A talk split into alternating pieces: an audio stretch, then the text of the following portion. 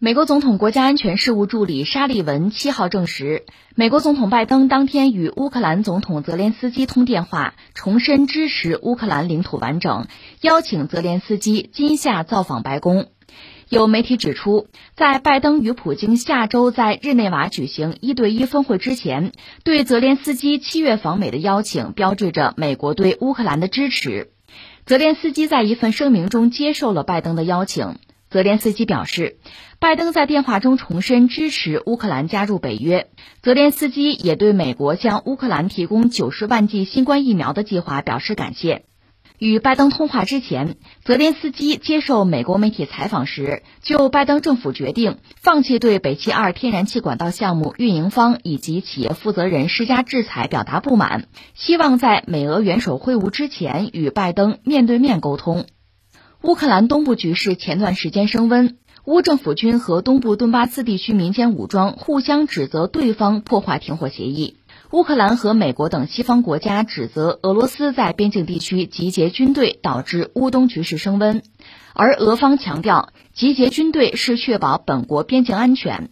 俄军在俄乌边境及克里米亚地区举行的军事演习四月结束，参演部队当月下旬开始撤回基地。乌方欢迎俄方撤军决定，不过泽连斯基七号与拜登通话时表示，仍有大批俄军部队和重型武器留驻靠近乌俄边界地带。这个新闻翻译成现代汉语是这么一句话，就说拜登要见普京，泽连斯基说你见他之前先见我，拜登说不了啊，等我先见了他回来再见你。话就这么句话，你说这这什么意思？这是这有意思吗？这个这其实当然很有意思，那很耐人寻味了。你看啊，泽连斯基这是乌克兰的总统，他是希望美国的总统拜登去见俄罗斯总统普京前呢，先见他一下。如果他这个愿望达成了之后，会出现什么局面呢？那么拜登再见普京呢，显然就等于说是带着乌克兰总统他的要求或者他的一些想法去见的普京。不管呃拜登和普京谈什么，反正谈到乌克兰相关问题，那就有可能多多少少的吧，是带着乌克兰方面的要求。但是拜登不同意嘛？如果按照拜登的说法，这么着，我跟他见完面再见你，那就成了什么了？成了美国、俄罗斯两国的元首对吧？总统见面之后呢，回来，美国总统拜登再见乌克兰的总统泽连斯基，顶多是向他转达点什么，或者是布置点什么了。你想，这性质是完全不一样的。你说这是个面子事儿吗？是尊严吗？不是啊，也有实际的利益啊。我们简单说吧，我说现在对于这个泽连斯基对乌克兰来讲吧，有三件事儿，三件事儿是很着急。这里边呢又有两件事情呢是确实咽不下这口气。一件事儿呢就是美国方面，前不久不是说了吗？要豁免，就是说彻底的放弃对北溪二号的制裁，这是一个事儿。再一个事儿呢就是拜登和普京见面本身。那还有一件事是乌克兰想加入北约，这里边前两件事确实是难接受、不能忍。第三件事呢是乌克兰的夙愿，但是到现在实现不了。咱们一样一样说，先说加入北约吧。呃，不只是现在，早就想加入北约，还想加入欧盟呢。加入欧盟你别想，为什么呢？你这个经济差太多，这不是一般的烂。而你要加入欧盟，欧盟在这个成员国经济上是有一系列指标的。我们以前不是说过吗？希腊加入欧盟的时候，实际上它的经济指标也不强，做了个弊，让谁帮忙呢？让高盛，就做的是假账嘛，搞了份假成绩单，这才进去。进去之后，你经济还是不行啊，所以闹了债务危机嘛。所以坦率说，欧盟你甭想进了。其实你看，土耳其也想进欧盟哈，土耳其的经济肯定比乌克兰强，但是强到哪儿？是不是强到有能力啊？按照人家的标准就能进入欧盟，也很难说。但是说欧盟是不要土耳其啊，可是你看土耳其现在这个经济状况，就让他加入欧盟，恐怕他也达不了标，这是实话。当然你也别跟我说现在欧盟国家经济状况都不强哈，这不都负数哈？总而言之，他进欧盟的标准定的是肯定不低啊。这放一边不说了，咱们说北约嘛，想加入北约，想加入北约，如果成功意味着什么呢？那就得到保护伞了。那俄罗斯要再欺负我的话，北约盟友得帮我呀。但是问题在于，你这北约盟友是希望你去削弱俄罗斯、挑衅俄罗斯，是作为一个棋子儿。现在的状况呢，你又做这些事情，大家又不用保护你，不用付出这个成本，这不更好吗？所以你说你能加入北约吗？很难吧？就算加入北约，可能又有一个很漫长的过程。这个过程啊，就对你的考验嘛。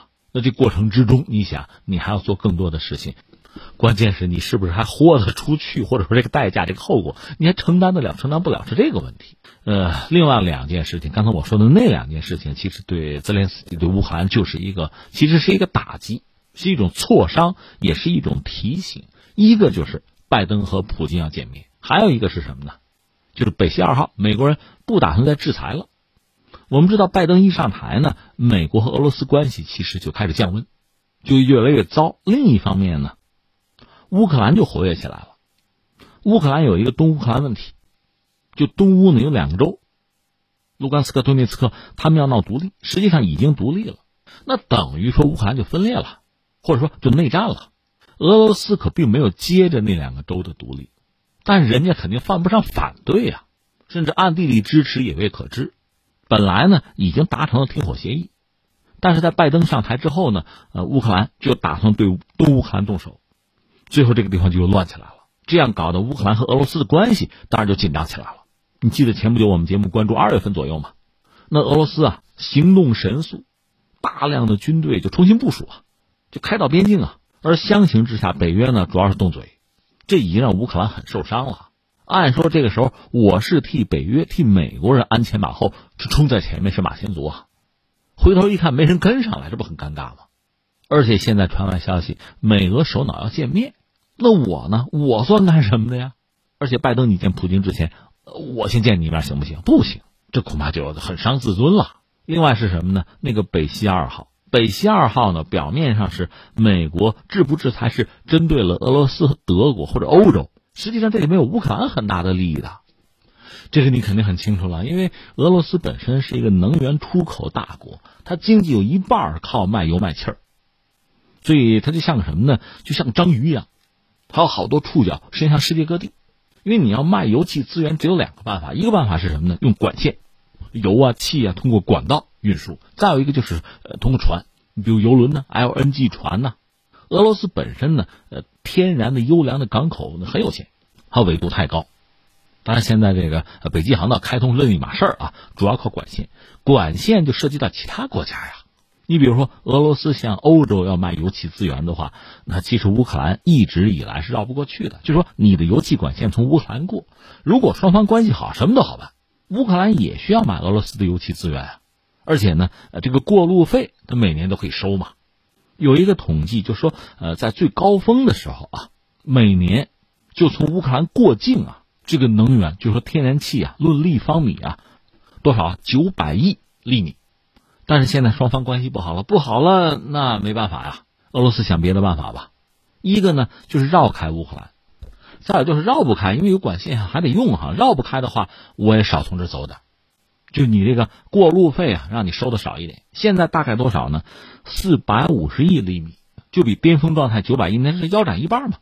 那你说维持这么一个状况也就算了吧，这不又修了北溪二号吗？从北溪二号动工第一天，乌克兰就知道大事不妙，就开始反对。你看美国反对北溪二号，主要是从这个呃国际政治斗争啊。